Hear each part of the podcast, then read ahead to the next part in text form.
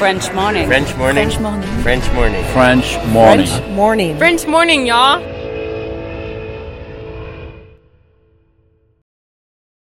Cet épisode a reçu le soutien de la CFE. La CFE, vous connaissez? C'est la Caisse des Français de l'étranger et il s'agit d'une caisse de sécurité sociale créée en 78 pour les Français résidant hors de France. Maladie, maternité, accident du travail ou encore retraite. La CFE permet aux Français de l'étranger de continuer de bénéficier de la même protection sociale qu'en France, à l'étranger. Pour en profiter, il vous suffit d'adhérer à la CFE, peu importe votre situation, peu importe le pays dans lequel vous vivez ou dans lequel vous vous rendez, et bien entendu, peu importe la pathologie ou les circonstances, catastrophes naturelles, faits de guerre, etc. Grâce à la CFE, vous pouvez vous détendre. La Caisse des Français de l'étranger assure la continuité avec le système français de sécurité sociale lors de votre départ de France, mais aussi lors de votre retour d'expatriation, ou encore grâce à la prise en charge des frais de santé pendant vos prochaines vacances en France. Pour en savoir plus, direction cfe.fr. Parfois, on n'arrive pas à mettre le doigt dessus, mais on a une sorte d'instinct ou d'intuition qu'il faut aller quelque part. Et euh, je dis pas qu'il faut partir de façon complètement inconsciente sans, sans rien savoir. Souvent, les intuitions, ça nous mène quelque part, en fait.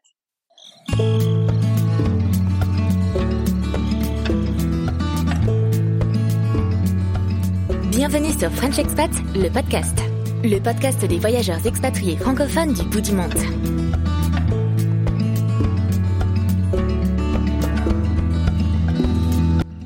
Bonjour à toutes et à tous et bienvenue dans ce tout nouvel épisode de French Expat, le podcast saison 2. Moi c'est Anne Fleur, je vous parle depuis Boston aux États-Unis et j'ai le plaisir de vous présenter une véritable histoire de voyage et d'expatriation sur, accrochez-vous, pas moins de 4 continents différents. En 1999, alors qu'elle n'a que 18 ans, Emily décide de tout plaquer pour suivre un jeune Taïwanais, son amoureux, dans son pays natal. Elle y découvre un pays d'aborigènes à la richesse culturelle impressionnante et des paysages à couper le souffle. Elle se met au chinois, et performance tout de même puisqu'elle le maîtrise après deux ans à peine d'immersion totale. Chemin faisant, Émilie rencontre une compagnie de danse et l'intègre en tant que danseuse. Après un peu plus de 4 ans sur place, Émilie est prête pour un nouveau départ. Et après un retour express en France, peu vertueux, la voilà en Espagne, à Madrid, puis Séville pour renouer avec les racines de sa famille, mais aussi pour y apprendre le flamenco la source. Et comme de par hasard, le jour de son arrivée, elle y rencontre son désormais ex-mari, père de sa fille, avec qui elle partira ensuite en Irak tourner un documentaire sur le Kurdistan. Une fois devenue maman, Emily et son mari partent aux États-Unis, à New York, d'où lui vient et d'où elle nous parle aujourd'hui, puisqu'elle y vit depuis 2007. Dans ce tout nouvel épisode, Emily nous parle de son instinct et de comment elle écoute les signaux de son corps pour guider ses décisions.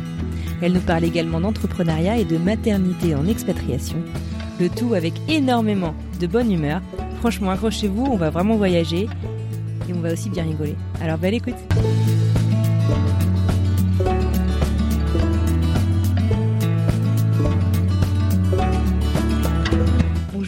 Bienvenue sur le podcast. Comment vas-tu et d'où est-ce que tu nous parles Bonjour Anne-Fleur. Alors, euh, je te parle de New York, de Brooklyn exactement. Sympa, sympa, donc on n'est pas très très loin. Euh, comment ça va? Est-ce que tu peux te présenter un petit peu, me dire euh, quel âge tu as, d'où tu viens en France et à quoi ressemble ta vie, ta famille, ton quotidien? Je viens de Brive-la-Gaillarde. Ah. en Corrèze. voilà, j'ai grandi là-bas. Bon, je suis partie à l'âge de 18 ans. Donc, euh, mais j'ai passé la majorité de mon enfance euh, en Corrèze. Euh, donc aujourd'hui, je suis à New York euh, depuis 13 ans. J'ai 40 ans. J'ai une fille de presque 14 ans. Voilà, je suis divorcée. Donc euh, ma fille, enfin le père de ma fille vit aussi à Brooklyn. Mhm. Donc ma vie de famille, bah, c'est la vie de famille d'une maman divorcée, euh, expatriée, qui vit à New York, D'accord, euh, avec une jeune adolescente. super, ok. voilà. Et qu'est-ce que tu fais dans la vie? Alors je vais essayer de faire simple. Ma première euh, carrière, c'est la danse. Euh, je suis danseuse de flamenco. Ah, génial Voilà. Et prof de flamenco aussi. Donc j'enseigne le flamenco aux enfants et aux adultes. Mhm. Et à côté de ça, j'ai aussi monté une boîte il y a à peu près trois ans euh, de jouets qui sont faits à la main euh, à New York. Donc euh, je me suis lancée dans l'entrepreneuriat il y a, il y a trois ans. Génial, d'accord. Voilà. Super. Bon, du coup, tu dois être bien occupée entre euh, ah oui. la vie de famille, l'entrepreneuriat euh, et la danse à côté. Ça doit être euh, assez intéressant ton quotidien. ouais, ouais, ouais. Ouais, souvent, euh, même, je crois que tous les soirs, je me dis, putain, j'ai quand même réussi à ce que ça tienne sans, sans partir. Euh... ouais, ça doit pas être évident tous les jours. Alors, donc, du coup, tu dis que ça fait 13 ans euh, que tu es euh, à New York. un truc qui m'aurait particulièrement intéressé, c'est donc, on va parler de ta vie à New York, mais j'aimerais bien qu'on fasse un gros, je veux dire, avance rapide, l'inverse, retour rapide, retour en arrière, puisque New York est loin d'être ta première expatriation. Est-ce que tu peux dire euh, à quand remonte ta toute première expatriation? Donc ma première expatriation, effectivement, faut remonter assez loin, puisque j'avais 19 ans euh, et je suis partie à Taïwan. Euh, voilà, donc vraiment à l'autre bout de la terre. à une époque, on n'avait pas les les iPhones, j'avais pratiquement pas Internet. c'était vraiment partir à l'aventure. Ah ouais, On est en quelle année du coup là? C'était. C'était en 99. Ok, d'accord. 98, 99, ouais. Ouais, donc effectivement, je suis vraiment partie à l'aventure, on, peut le dire. Ouais. Génial. Alors, à quoi à quoi ressemblait ton quotidien du coup euh, en Corrèze à l'époque? Et euh, enfin, pourquoi est-ce que tu es partie euh, Comment ça s'est passé? Alors déjà, j'ai quitté Brive bah, après le bac. ensuite, j'ai fait un an de de j'étais en littéraire dans une université de lettres à Limoges. Puis très vite, ça m'a ça m'a très ennuyée dans le sens où j'avais envie de j'avais envie de quitter la France assez assez vite en fait. Et ah euh, sans avoir vraiment un plan précis dans la tête mais mon idée c'était euh, je vais partir et puis et puis je vais me former à l'étranger. Alors j'étais déjà danseuse hein, j'avais fait tout le cursus du conservatoire en, en danse classique et un petit peu de danse moderne. Mmh donc j'avais déjà même si j'étais au tout début de mes études déjà un bagage exportable voilà, donc je pouvais toujours euh, retomber sur mes pieds et me dire voilà, je vais, je vais essayer de, de percer dans la danse euh, ailleurs. Euh, qui sait ben, En tout cas, j'avais ça et puis parallèlement, j'ai commencé des études de chinois à Langues orientales à Paris. Ouais, ok. Voilà, à Dauphine et et assez vite en fait, c'était pas vraiment la première année, c'était pas avec l'université, mais ensuite j'ai réussi à me débrouiller pour vivre les trois quarts de l'année à Taïwan et de passer mes examens en candidat libre pendant l'été en fait. Donc j'ai réussi à à la fois continuer mes études en France et à la fois euh, vivre et travailler à Taïwan. Ah waouh, d'accord. bon, il y, a quelque chose que je dis pas qui est important. je pense que ah dans ah. beaucoup d'histoires d'expatriation, il y avait un homme, il y avait une, histoire, d'amour. Voilà. Alors vas-y, reprenons depuis le début. Maintenant, je fais la vraie histoire. bon, ok, on revient. c'est ça, c'est exactement ça. Parce que c'est vrai que sans lui, effectivement, euh, sans, sans la personne que j'avais retrouvée à Taïwan, il n'y aurait peut-être pas eu, en tout cas pas aussi vite. C'est vrai que c'est souvent le, enfin, quand on, est, on, on, écoute des histoires euh, d'expatriation, c'est souvent un moteur ou c'est souvent l'élément déclencheur, en fait. C'est ça.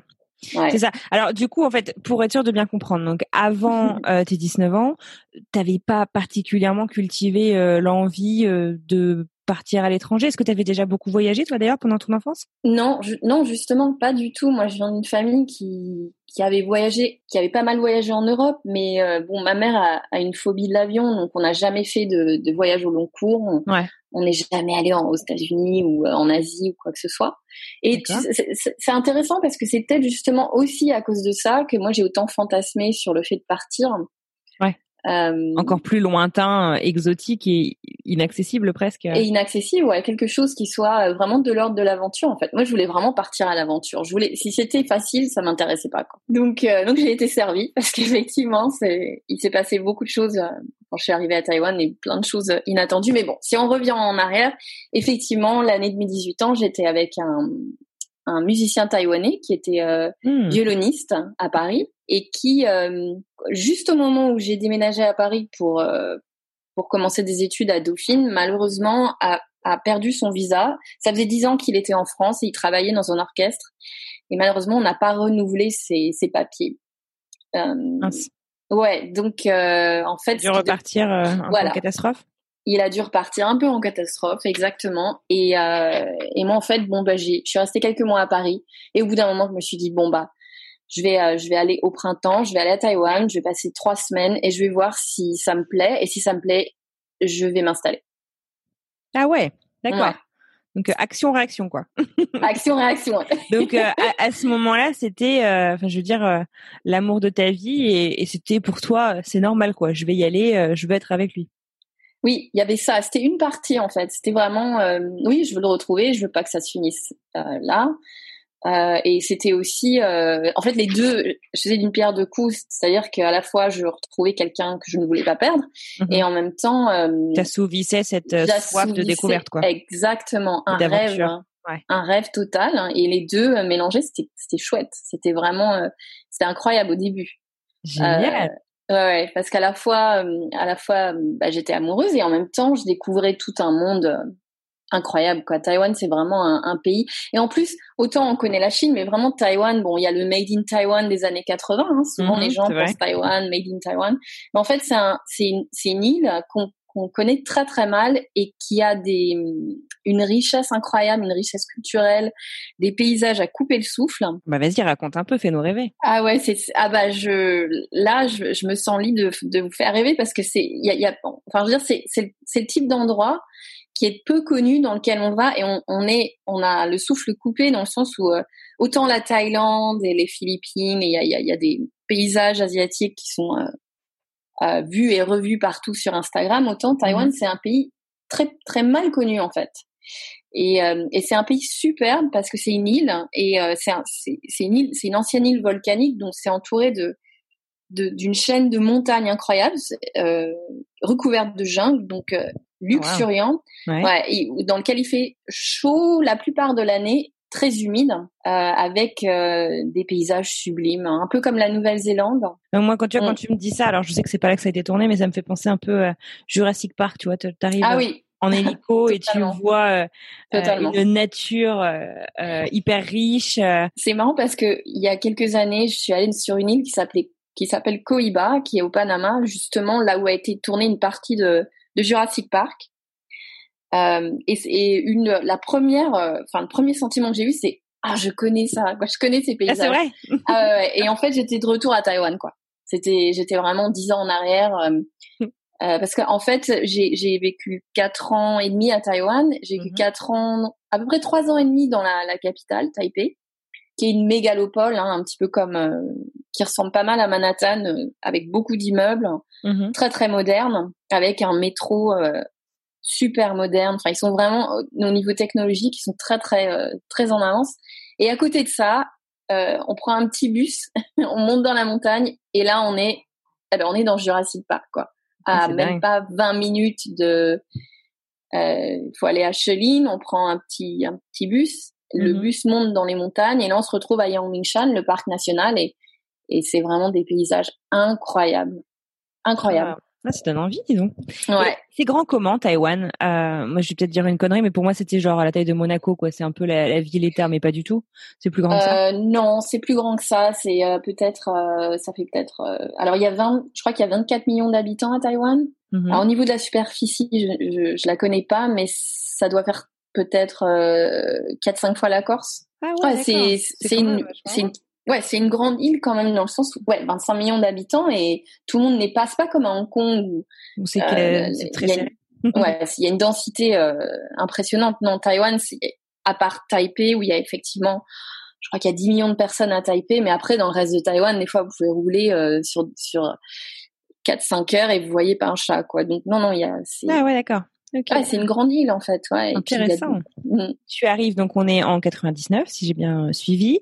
euh, tu vas pour retrouver. Alors comment est-ce qu'il s'appelle euh, à l'époque euh, ton amoureux? Il s'appelait Teshum. Teshum.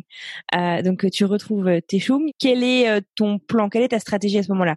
Tu vas aller donc faire de la danse Tu vas aller enseigner de la danse Enfin, qu'est-ce que tu as prévu? Est-ce que tu as prévu d'ailleurs euh, quelque chose? Comment comment est-ce que tu envisages euh, ton séjour là-bas?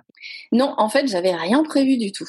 C'est ça qui est fou en fait, à part effectivement, à part continuer mes études, puisque comme je te l'ai dit, j'étais quand même, euh, je continuais euh, mes études, je recevais mes cours euh, tous les mois, mmh. donc ça c'était le, je dirais le, le télétravail avant l'heure? Voilà, le télétravail avant l'heure ce serait beaucoup plus simple si c'était aujourd'hui, mais donc ça c'était, je dirais, le seul cadre que j'avais. Mais le reste, en fait, j'avais pas du tout de cadre et j'étais pas du tout encadrée par une université ou quoi que ce soit. Donc j'étais on my own. Je crois que ça m'a préparée aux États-Unis d'ailleurs. Je sais pas si j'aurais supporté les États-Unis autant si j'avais pas eu cette préparation avant euh, à Taïwan. Sachant que Taïwan c'est un pays extrêmement capitaliste aussi. C'est c'est pas un pays qui marche comme la France. Vous arrivez, vous êtes cadré, euh, il y a un filet de sécurité. C'est ça marche un petit peu comme les États-Unis en fait. Voilà. À part ces études, j'avais pas un, un, plan précis dans la tête, euh, mais je me disais voilà si je peux reprendre la danse, c'est très bien. Si je peux euh, approfondir mes connaissances en chinois, c'est très bien. Donc je vais aller vers là. Et en fait, beaucoup de choses se sont passées sans. Enfin, ça a été surtout des rencontres inattendues. Euh, au départ, je me suis focalisée sur le chinois. Je me disais vraiment, si j'ai envie de travailler dans ce pays, il faut que mon niveau de chinois soit excellent. Euh, donc c'était la première année, c'était un peu euh, mon focus, quoi. C'était euh, ouais. la première chose que je devais travailler. Et ensuite, euh, la deuxième année, j'ai fait une rencontre. mon ex-copain était violoniste. Souvent, je me retrouvais dans les centres culturels, dans les théâtres. Et euh, dans un théâtre, un jour, j'ai rencontré une compagnie taïwanaise qui s'appelle Taipei Dance Circle. Je pense la deuxième compagnie de danse la plus connue aux États, oh, pardon, à Taïwan. La première, c'est Cloudgate d'ailleurs qui vient souvent aux États-Unis. Euh, et en fait, cette compagnie, ils sont connus en Asie, particulièrement à Taïwan, parce qu'ils ont une, une signature. Enfin, le, le, chorégraphe avait inventé une danse en fait qui se dansait dans, dans de l'huile. Ah ouais. Alors, alors je sais que ça paraît bizarre ça dans de l'huile, mais en fait c'était de l'huile de bébé, donc c'était une matière très très fluide qui ressemble à de l'eau. Et euh, c'était de la danse contemporaine. Et euh, les danseurs portaient des maillots chers avaient leurs cheveux recouverts et donc on, on se, je pense qu'on devait se mettre sur le corps une demi bouteille d'huile de bébé. Oh, vache. Ouais, ouais. Et puis il y avait euh, un, je dirais deux, bien deux centimètres d'huile sur le sol. C'était comme une piscine. et après, on s'amusait comme des fous, quoi. Ouais, ouais c'est ça. C'est fait exprès, en fait. C'est pour que les, pour travailler sur tout ce qui est chute, tour. Euh, en fait, c'est comme danser dans de l'eau, en fait. Sauf que c'est une matière qui est beaucoup plus euh, il y a une densité dans l'eau, donc c'est impossible. Alors que l'huile, euh, c'est, on peut, beaucoup on peut danser. voilà. Et donc c'est vrai qu'ils sont connus en Asie parce qu'ils ont inventé quelque chose d'assez euh, incroyable. c'est assez niche, hein. ouais, ouais, complètement. Et visuellement, c'est très très fort. Hein. J'imagine. Ouais, ouais. Donc j'ai commencé à travailler avec eux. Euh, et c'est à partir, euh, la raison pour laquelle je te parle d'eux, c'est qu'en fait, ils ont été un petit peu la fenêtre qui m'a permis de connaître plein d'autres gens et de faire plein d'autres choses. Parce que j'étais très jeune et j'aurais je pense que si j'avais pas hum, travaillé avec eux j'aurais pas eu accès à autant d'opportunités ensuite en fait et alors euh, à Taïwan on parle euh, beaucoup anglais ou on parle parce que tu dis que ta priorité c'était le chinois. Comment est-ce que tu as fait pour te débrouiller du coup? Parce que c'est quand même c'est pas une langue qu'on acquiert euh, même t'as passé t'as fait un an à Dauphine avant et et un an sur place euh, on, on l'acquiert pas en deux ans. Enfin il y a des gens qui, ah passent, non, non. qui passent des décennies à, à, à, à l'appréhender cette langue. Comment ça s'est passé là-dessus? Alors effectivement, la première année c'était ma priorité, donc je, je me suis vraiment, enfin, je passais 6-7 heures par jour dans mes livres. Ah ouais. Et puis j'écoutais que les, les, nouvelles en chinois, j'essayais de parler chinois. Enfin, j'ai vraiment tout fait pour acquérir la, la, langue le plus vite possible.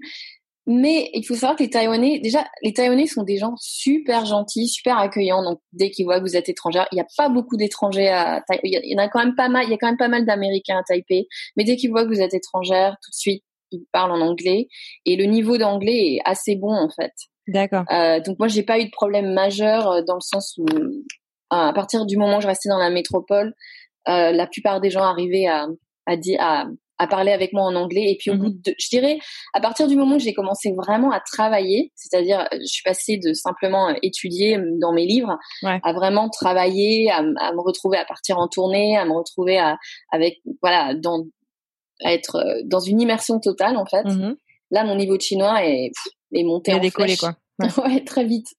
Donc euh, et puis il y avait pas mal de danseurs dans ma compagnie. Il y avait une, une danseuse qui parlait français et, et, et pas mal d'entre eux aussi euh, parlaient anglais. Donc j'ai pas eu de problème majeur pour communiquer. Super. Je pense que j'ai j'ai acquis le chinois assez vite en fait. Donc j'ai. Là c'est impressionnant. Ouais. C'est vachement impressionnant. Après quand on est dedans, euh, je pense que si on, ouais. on part dans le cadre d'un échange et on est plutôt avec des gens de notre na nationalité ou des expatriés, l'acquisition du chinois c'est beaucoup plus long et difficile. Ouais, Mais quand on est en vraie immersion, ouais. Euh, ça aide. T'avais enfin, pas le choix, quoi. Que... Ouais, c'est ça. c'est C'est la meilleure recette. de parler, sinon tu voilà, sinon tu connaîtras personne quoi. voilà, c'est ça. Et alors tu dis que tu partais en tournée, euh, toi qui avais du coup cette soif de découverte, t'as as fait un peu le, tour de l'Asie euh, pendant ce, ce séjour? Alors oui, j'ai beaucoup voyagé, pas seulement en tournée, mais j'ai aussi fait beaucoup de voyages euh, par moi-même parce que c'est vrai que Taïwan est très bien placé en Asie. Enfin, la Thaïlande est à trois heures d'avion, la Chine est à une demi-heure, Hong Kong, enfin pardon, c'est pas une demi-heure. Hong Kong est à 45 minutes de Taipei. Mmh euh, la Chine, c'est un petit peu plus long. Euh, trois, ouais, à trois heures. J'étais à trois heures et demie de l'Inde. Ah, c'est dingue, ouais. T'es à trois heures de tout, quoi. À peu près, ouais. Mm. Trop bien. Mm. Mm. Donc j'ai été au Laos, en Thaïlande, en Inde, en Chine beaucoup. Ouais, le passeport, euh, le passeport a, été quoi.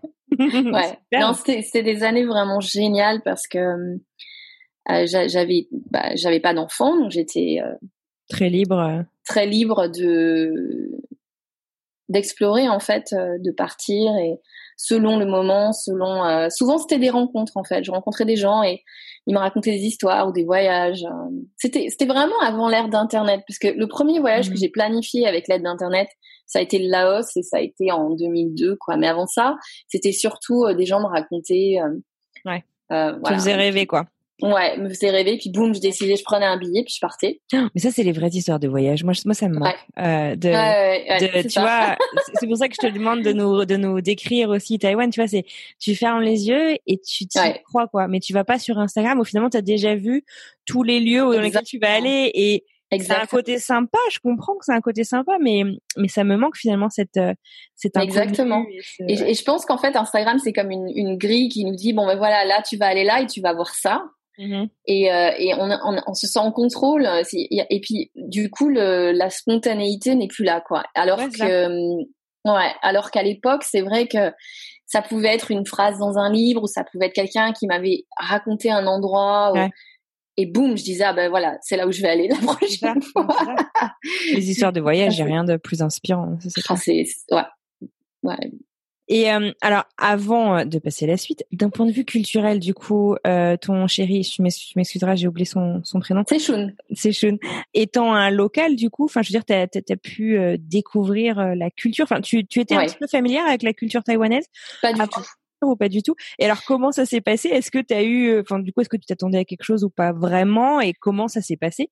Bah, ce qui est intéressant, c'est qu'en fait, moi, j'avais, j'avais une sorte de les idées préconçues que j'avais de Taïwan étaient vachement influencées par la Chine parce que parce que j'avais pu voir euh, ou entendre ou euh, et en fait j'arrive à Taïwan et ça n'a rien à voir avec la Chine en fait. Enfin, je veux dire c'est vraiment mais euh, deux pays mais qui, qui, ont une culture commune, hein, c'est la, culture chinoise, mais alors des paysages, un mode de vie et, et une histoire totalement différente. Dans le sens où Taïwan c'est une île qui à la base c'est de culture aborigène. Euh, et donc les aborigènes de Taïwan, c'est la même famille que les aborigènes d'Australie, mais légèrement différente. Ah ouais. Voilà, donc euh, Taïwan, c'est, ce sont des aborigènes avant tout. C'est la culture primordiale de Taïwan et c'est une culture de danse, de, enfin, ils ont une culture vraiment sublime. Il y a les, les tribus euh, de la mer, il y a les tribus des montagnes. Euh, et les Chinois sont seulement arrivés à Taïwan il y a trois siècles. Ah, euh, ah, et c'est ouais, et c'était une immigration très très limitée. Hein. Il y avait peu de Chinois en fait. Ils venaient surtout pour le thé parce que le thé en fait avec la, la terre volcanique, l'humidité, mais c'est ils ont des thés incroyables. Euh, et ah puis la, la, deuxième vague d'immigration chinoise, évidemment, c'est après euh, l'arrivée de Mao. C'est tous les tous les nationalistes euh, se, sont réfugiés, tout ce qui était derrière Chiang Kai-shek et tout ce qui était contre le communiste, communisme sont arrivés à Taïwan. Ce qui fait que ils ont amené énormément de trésors culturels avec eux. Ils ont un superbe musée euh, et il n'y a pas eu la révolution culturelle. Donc, euh, euh, il y, a, y, a, des maîtres de kung-fu, des maîtres de peinture, de calligraphie qui sont restés à Taïwan, alors qu'en Chine, ils ont été massacrés pendant la révolution culturelle. Donc, en fait, ces deux pays sont très différents. Donc, quand je suis arrivée à Taïwan, j'ai quand même eu énorme choc après choc, en fait, parce que le, le, pays ne correspondait absolument pas à ce que je m'attendais à, à trouver, en fait. C'est clair. Et, j'adore la culture aborigène. J'avais plein d'amis qui étaient aborigènes. Euh, il y a, une ville à Taïwan qui s'appelle Hualien, qui est vraiment sublime, euh, au bord de la mer. Euh, c'est vraiment un pays fascinant. C'est vrai que le fait d'être avec un, un Taïwanais, m'a permis aussi d'accéder à des lieux où j'aurais pas eu accès, de voir des cérémonies. Par exemple, j'ai vu des cérémonies plusieurs fois par an. En fait, les temples euh, dans chaque quartier, euh, il y a des cérémonies où ils ont des immenses marionnettes. Alors ça va être ça peut être pour la mort de quelqu'un, ça peut être pour célébrer un événement religieux. Mmh. Et en général, ce genre de d'événements sont enfin sont tenus secrets. Euh, les touristes, ils, savent pas en fait. Il y a que les gens locaux qui savent. Et donc j'ai vu pas mal de choses où en fait effectivement je me retrouvais la seule étrangère ou alors on était deux. C'est un sacré privilège. Ouais ouais, c'était vraiment. et effectivement, si j'avais pas été avec un un, homme de, de, local. En plus, lui, il connaissait très très bien toute cette culture. Euh, ouais, c'est c'est sûr que ça permet d'avoir accès à des choses que ouais, qui sont parce que... à appréhender quoi, parce que tu tu t'as pas les clés pour les comprendre. Non, t'as pas les clés. La plupart des, des étrangers ne parlent pas chinois, donc euh, voilà, c'est non, j'ai vu j'ai vu des choses. Je sais que j'aurais pas si j'avais été euh, une simple visiteuse et sans sans connaître quelqu'un, j'aurais pas j'aurais pas eu accès à beaucoup beaucoup de choses que j'ai vues. Ouais, c'est vrai. Ouais. Ah, super. Bon, et alors, du coup, donc, tu t'éclates d'un point de vue professionnel, euh, d'un point de vue euh, découverte culturelle de la langue, la vie est belle, mais tout ça s'arrête quatre ans et demi plus tard. Qu'est-ce qui s'est passé? Et, euh, et, et c'est quoi la suite? Il faut savoir que cette expatriation, c'était une expatriation de jeunesse, quoi. C'est-à-dire que je suis pas partie avec un projet professionnel, une, un projet d'entreprise. Je suis vraiment partie à l'aventure. Et la plupart des choses qui me sont arrivées là-bas n'étaient absolument pas prévu. Euh, et notamment, je dois mentionner cette, cette aventure parce que ça a été la, la plus importante. En fait, quand j'étais euh, j'ai été danseuse pendant presque quatre ans à Taïwan et euh, un jour j'ai fait un spectacle et un, un homme est venu vers moi et là il me, il me dit est-ce que ça t'intéresserait de donner des cours de danse à des aveugles? Ah waouh et euh, là, je me dis, bah oui, bien sûr, bien sûr, bien sûr. et en fait, voilà, cette, personne euh, m'a permis de, de, de, vivre une aventure incroyable avec un groupe d'aveugles. Donc, ce sont des, ce sont pas des danseurs professionnels, ce sont de, des simples citoyens, citoyens taïwanais qui, qui tous euh, avaient perdu la vue, soit à la naissance, soit, soit plus tard, et qui n'avaient aucune idée de ce qu'est la danse moderne. Donc, aucune image aussi dans leur tête. Et voilà, on, pendant deux ans, on, on a fait des spectacles, on a réussi à faire un spectacle au Théâtre National non, ça a été vraiment un truc incroyable. Putain, c'est dingue. Ah ouais. Et en plus, j'ai donné des, des, cours en chinois, quoi. Donc, j'apprenais à des, à des, à des Taïwanais aveugles à danser, quoi. Je, je leur enseignais en chinois. Et on a réussi. C'est dingue. Mais non, félicitations. C'est ouf. Enfin, ça paraît complètement, euh, complètement, euh, complètement fou. Je, je, trouve pas, je trouve pas de mots plus, plus, plus explicites pour euh, exprimer ma pensée, mais ouais, c'était fou. C'était fou. Et en fait, c'était où tu où t'y croyais, t'y allais. Ouais. D'ailleurs, c'est ce que je leur ai dit au début. Je dit, écoutez, là vraiment. Puis en plus, moi, j'avais 22 ans, quoi. J'étais une petite étrangère, là, avec ma petite voix. Euh, la plupart d'entre eux, ils avaient 30, 40, 45 ans, 50 ans. La plupart, c'était des hommes parce que les, les femmes n'osaient pas. Elles avaient peur, elles étaient timides. Donc, je me retrouvais en phase 2 et j'aurais dit, écoutez, si vous me faites confiance, on y va à 300% et je serai avec vous à 300%. Mais si vous y croyez pas, dites-le moi tout de suite. et, euh, et c'est vrai que ceux qui se sont embarqués dans ce projet, ils étaient vraiment à fond, à fond, à fond. Et donc ça, c'est c'est ça qui a fait que ça a marché en fait. C'est dingue. Ouais, on s'est fait confiance mutuellement en fait euh, tout de suite. Et moi j'aurais dit voilà, je suis à vous, je, je me dévoue à vous. ouais. Maintenant euh, voilà, faut y aller quoi, faut y aller à fond et voilà. Et donc c'est vrai que cette expérience, elle, euh, une fois que j'ai vécu ça, et une fois bon voilà, j'avais un très bon niveau de chinois, j'avais vécu tout ça et, et je commençais à ah oui alors il y a un élément qui fait que j'ai décidé de partir, c'est que justement quand on, on répétait le, le, le spectacle des aveugles au théâtre national euh, au premier étage du théâtre. Donc nous on était, on était dans la salle expérimentale et en haut il y avait une compagnie de flamenco. Ah, Eh, oui, il y a, parce qu'il y a un lien en fait. et donc j'ai regardé un petit peu leurs répétitions et et, euh, et je me posais déjà beaucoup de questions justement parce que j'étais en Asie, j'étais très loin de chez moi et et je crois que quand on est à l'étranger, on se met à se demander, enfin en tout cas moi à ce moment-là, je, je, me posais beaucoup de questions sur mes racines et qui suis-je en fait. Ouais. Euh, qu'est-ce qui définit Parce que quand on vit en France, on quitte pas la France. En fait, ben on est, on est euh, le monde qui nous entoure. En fait, mm. on n'est pas obligé de se poser des questions, mais quand on quitte ce, ses racines pour aller dans un pays complètement différent, mais alors qui n'a rien à voir. C'est vrai, t'as raison. Ah ouais, ça. Du coup, je, je, me demandais en fait, je dis mais qu'est-ce qui fait que je suis fran française d'origine espagnole? Parce que mon, mon grand-père était espagnol. Donc là, j'ai commencé à me dire mais qu'est-ce que ça veut dire euh, avoir des origines espagnoles? Et, et c'est quoi en fait? C'est quoi mes attaches, mes racines? Qu'est-ce qui fait que je ne suis pas taïwanaise? Qu'est-ce qui fait que je suis différente d'eux? Et pourquoi je suis différente d'eux? Et qu'est-ce que c'est le, le fondement de notre culture occidentale qui fait qu'on est si différent d'eux en fait? Parce qu'évidemment, j'avais aussi des conflits, il y avait des choses que je supportais pas à Taïwan, que je trouvais très très très difficiles à vivre en fait. Et donc, je me posais la question, qu'est-ce qui fait que je suis différente? Alors, il y, avait deux choses qui étaient très difficiles. C'est la culture du silence à Taïwan, c'est-à-dire que quand on a un... Moi, je suis très directe et euh, en, en, général, je prends le taureau par les cornes et s'il y a quelque chose que je dois affronter, j'y vais, puis j'en parle. Et à Taïwan, il y a vraiment une culture dans le travail du silence. On dit pas, on se confronte pas. C'est bah, garder la face, comme on dit. Hein, c'est un petit peu un stéréotype, mais euh, euh, on n'exprime pas en fait ses sentiments individuels. Ouais. Et ça, pour une euh, pour une française, c'est très très très compliqué hein, à gérer au quotidien. Ouais. Parce qu'on a le sentiment qu'on sait pas ce qui se passe. Euh, on vous dit pas. Et euh, moi, je pars du principe opposé. Je pars du principe où je préfère savoir et et et me confronter au problème plutôt que plutôt que d'avoir des mauvaises surprises ou bon. Bref, il y avait en aveugle quoi. Ouais. Donc au quotidien, c'était pas toujours simple. Euh, et puis aussi, euh, je crois que mon, mon problème majeur à Taïwan, c'est qu'en fait, tout, tout, tout tournait autour de l'argent, absolument tout. Et alors, je, pense que c'est le monde entier hein, qui est comme ça, mais à des degrés différents, parce que à Taïwan, c'est vrai que la réussite matérielle, euh, autant en France, on en a, on le cache ou on le dit pas. Ou...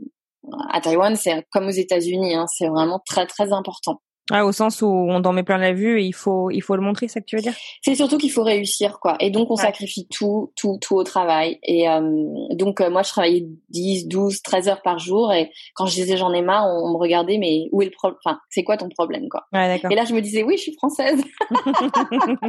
et ben voilà, les voilà tes racines. ben oui, voilà. Et, et puis aussi, euh, j'avais très envie d'aller en Espagne. Donc, je me posais beaucoup de questions sur, sur l'Espagne. Est-ce que c'est un endroit où j'aimerais vivre? Et puis, mmh. finalement, c'est flamenco qui a décidé pour moi. Ah, alors raconte, parce que du coup, l'Espagne, c'est ta, c'est ta seconde étape, c'est ça? Voilà, c'est ça, seconde expatriation. Euh, aussi, j'en avais un petit peu marre de la danse moderne parce que je trouvais que ça partait un peu dans tous les sens, alors que le flamenco, finalement, il y a, y, a y a quand même une colonne vertébrale dans, dans le flamenco, c'est la tradition. Donc, c'est à la fois un art qui, qui permet de... On peut faire plein de choses incroyable avec le flamenco. C'est très ouvert et en même temps, c'est très traditionnel. Et moi, ce mélange des deux, ça m'allait parfaitement. D'accord. Et le flamenco te, raconte un peu euh, toute une histoire. Tu peux nous, en parler un petit peu justement de de, ce qu'on véhicule par le par le flamenco, de ce qu'on de ce qu'on peut, même comprendre, je trouve, de la culture espagnole euh, par euh, par cette danse? Ouais, bien sûr. Alors, le flamenco, il y a énormément de styles, hein, de ce qu'on appelle des palos, c'est-à-dire euh, il y a la solea, la buleria, la... chaque chaque type de danse euh, souvent vient d'une ville en particulier en Andalousie. Par exemple, Jerez est spécialisé dans les bulerías, Séville, c'est les sevillanas, euh, Cadiz, c'est les, les, tangos. Et donc, chaque ville, en fait, a un, un langage de danse particulier. Euh, et il faut savoir que euh, même si le flamenco est espagnol avant tout, Mhm. Euh, les racines du flamenco sont dans la culture gitane. Euh, donc c'est souvent dans le dans les, les versets hein, des, des, chansons, dans les, les, poèmes qui sont chantés, c'est souvent des histoires d'emprisonnement, d'amour impossible, d'amour contrarié. C'est assez tragique en fait. voilà et donc euh, c'est vrai que c'est comme tu disais, hein, c'est une danse en fait euh, qui c'est avant tout raconter une histoire. C'est pour ça que ça se danse ça se danse en petit comité, euh, ça peut se danser dans un restaurant, euh, n'importe où, dans une galerie, un théâtre. Et en fait, euh, l'idée, c'est de, de, de, faire vibrer le public, de partager quelque chose de très fort avec le public. Voilà. alors donc du coup, euh, ce, ce, ce, nouvel euh, amour, euh, l'envie de, de, de voir autre chose, autant d'un point de vue, je dirais, de, de, de nouvelles danses que de, de nouveaux pays. Comment est-ce que tu, comment est-ce que ça t'a amené à, à, arriver en Espagne? Est-ce que tu es repassé par la France? Est-ce que, oui. est-ce que il y a eu rupture avec le chéri à Taïwan? Oui, oui, il y a eu rupture qui, qui a précipité un petit peu tout ça, euh, mais, mais également le, le, fruit était mûr, quoi. C'est-à-dire que au niveau amoureux et euh, et professionnel, c'était c'était le moment de rentrer. C'est l'heure de rentrer. Par contre, euh, moment où je suis arrivée en France, je me suis dit mince, j'ai pas du tout l'impression que c'est l'heure de rentrer en France. Alors, ok, j'ai utilisé mon instinct un petit peu parce que je me retrouvais à, à, une sorte de, de carrefour de ma vie où je pouvais rentrer en France, me poser à Paris et et être traductrice ou enfin, D'ailleurs, j'ai trouvé un boulot en trois heures. C'est pas vrai. Ici, je suis arrivée à Paris, j'ai appelé quelqu'un que je connaissais, je lui ai dit, je suis de retour de Taïwan, t'aurais pas besoin de quelqu'un pour traduire à l'école. Ah bah si, si, si, si, on a besoin de toi. Parce que c'est, bah, c'est vrai que, bah oui, c'est vrai que quand je suis arrivée à Paris avec, euh, voilà, je j'étais complètement bilingue en chinois, c'était, c'était vraiment un, bon, bien sûr, j'ai réussi à l'avoir en trois heures parce que c'est un contact et que, je dis pas que c'est toujours aussi facile, mais c'est vrai que c'était une c'était un comment dire une, une compétence recherchée quoi. Voilà, merci, une compétence recherchée à l'époque. Hein. Et je pense qu'aujourd'hui il y, a plus de gens qui parlent chinois parce qu'il y a de plus en plus de demandes et de besoins. Mais euh, c'est vrai qu'à l'époque j'aurais très bien pu rester à Paris et puis euh, et puis être traductrice ou voilà. Et je suis arrivée à Paris, je me suis dit non non mais c'est pas du tout ce que je vais faire. Je le sens pas du tout. D'accord. Et pourquoi? Tu as, une idée de, de ce qui te. C'était le job qui te passionnait pas ou c'était. Euh, ouais, c'était ça. Et puis je trouvais qu'il n'y avait pas assez de challenge. C'était juste trop facile, quoi. une langue que tu maîtrisais parfaitement, vraiment pas intéressant du tout.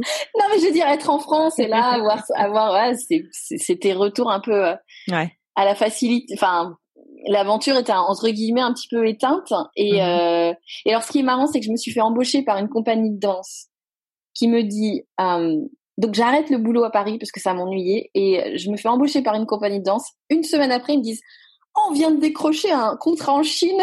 on est parti en Chine en novembre. Ah, c'est vrai, j'ai retourné. Mais oui, je dis mais c'est pas possible, ça me ça me colle aux fesses quoi, c'est pas possible.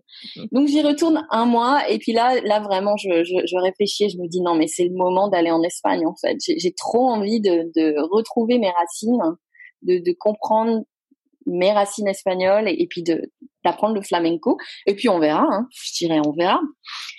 Ça, c'est le genre de choses qu'on fait quand on est dans la vingtaine, quoi. Quand on... peut changer de vie. Ouais, tu peux te le permettre, mais bien sûr, exactement. Voilà, donc c'est ce que j'ai fait. Je tu parlais espagnol, du coup? Oui, je parlais espagnol, bon, niveau scolaire, hein, sans, mm-hmm. euh, pas bilingue, mais je me débrouillais. Puis, euh, puis quand on, quand on se débrouille en chinois, après, toutes les langues nous paraissent hyper faciles. donc euh, voilà, ça a été assez simple, en fait comparé au casse-tête du, du chinois. D'accord. Et alors, t'es partie où en Espagne? Alors, je suis arrivée à Madrid d'abord, et puis euh, je suis restée trois mois à Madrid, et assez vite, en fait, euh, alors je prenais des classes, hein, 6-7 heures par jour, ah mais assez vite, en fait, on m'a, euh, non seulement on m'a conseillé, mais je me suis rendu compte que si vraiment je voulais comprendre le flamenco à la racine, si vraiment je voulais bien l'apprendre, fallait que j'aille dans le sud, donc en Andalousie. Ce que j'ai fait, j'ai tout laissé. Euh, j'avais un petit job et puis j'avais un appartement à Madrid, mais je me suis dit non, non, faut que j'aille dans le sud, quoi, parce que c'est vraiment ça qu'il faut que je fasse. Euh, encore une fois, j'avais pas un projet.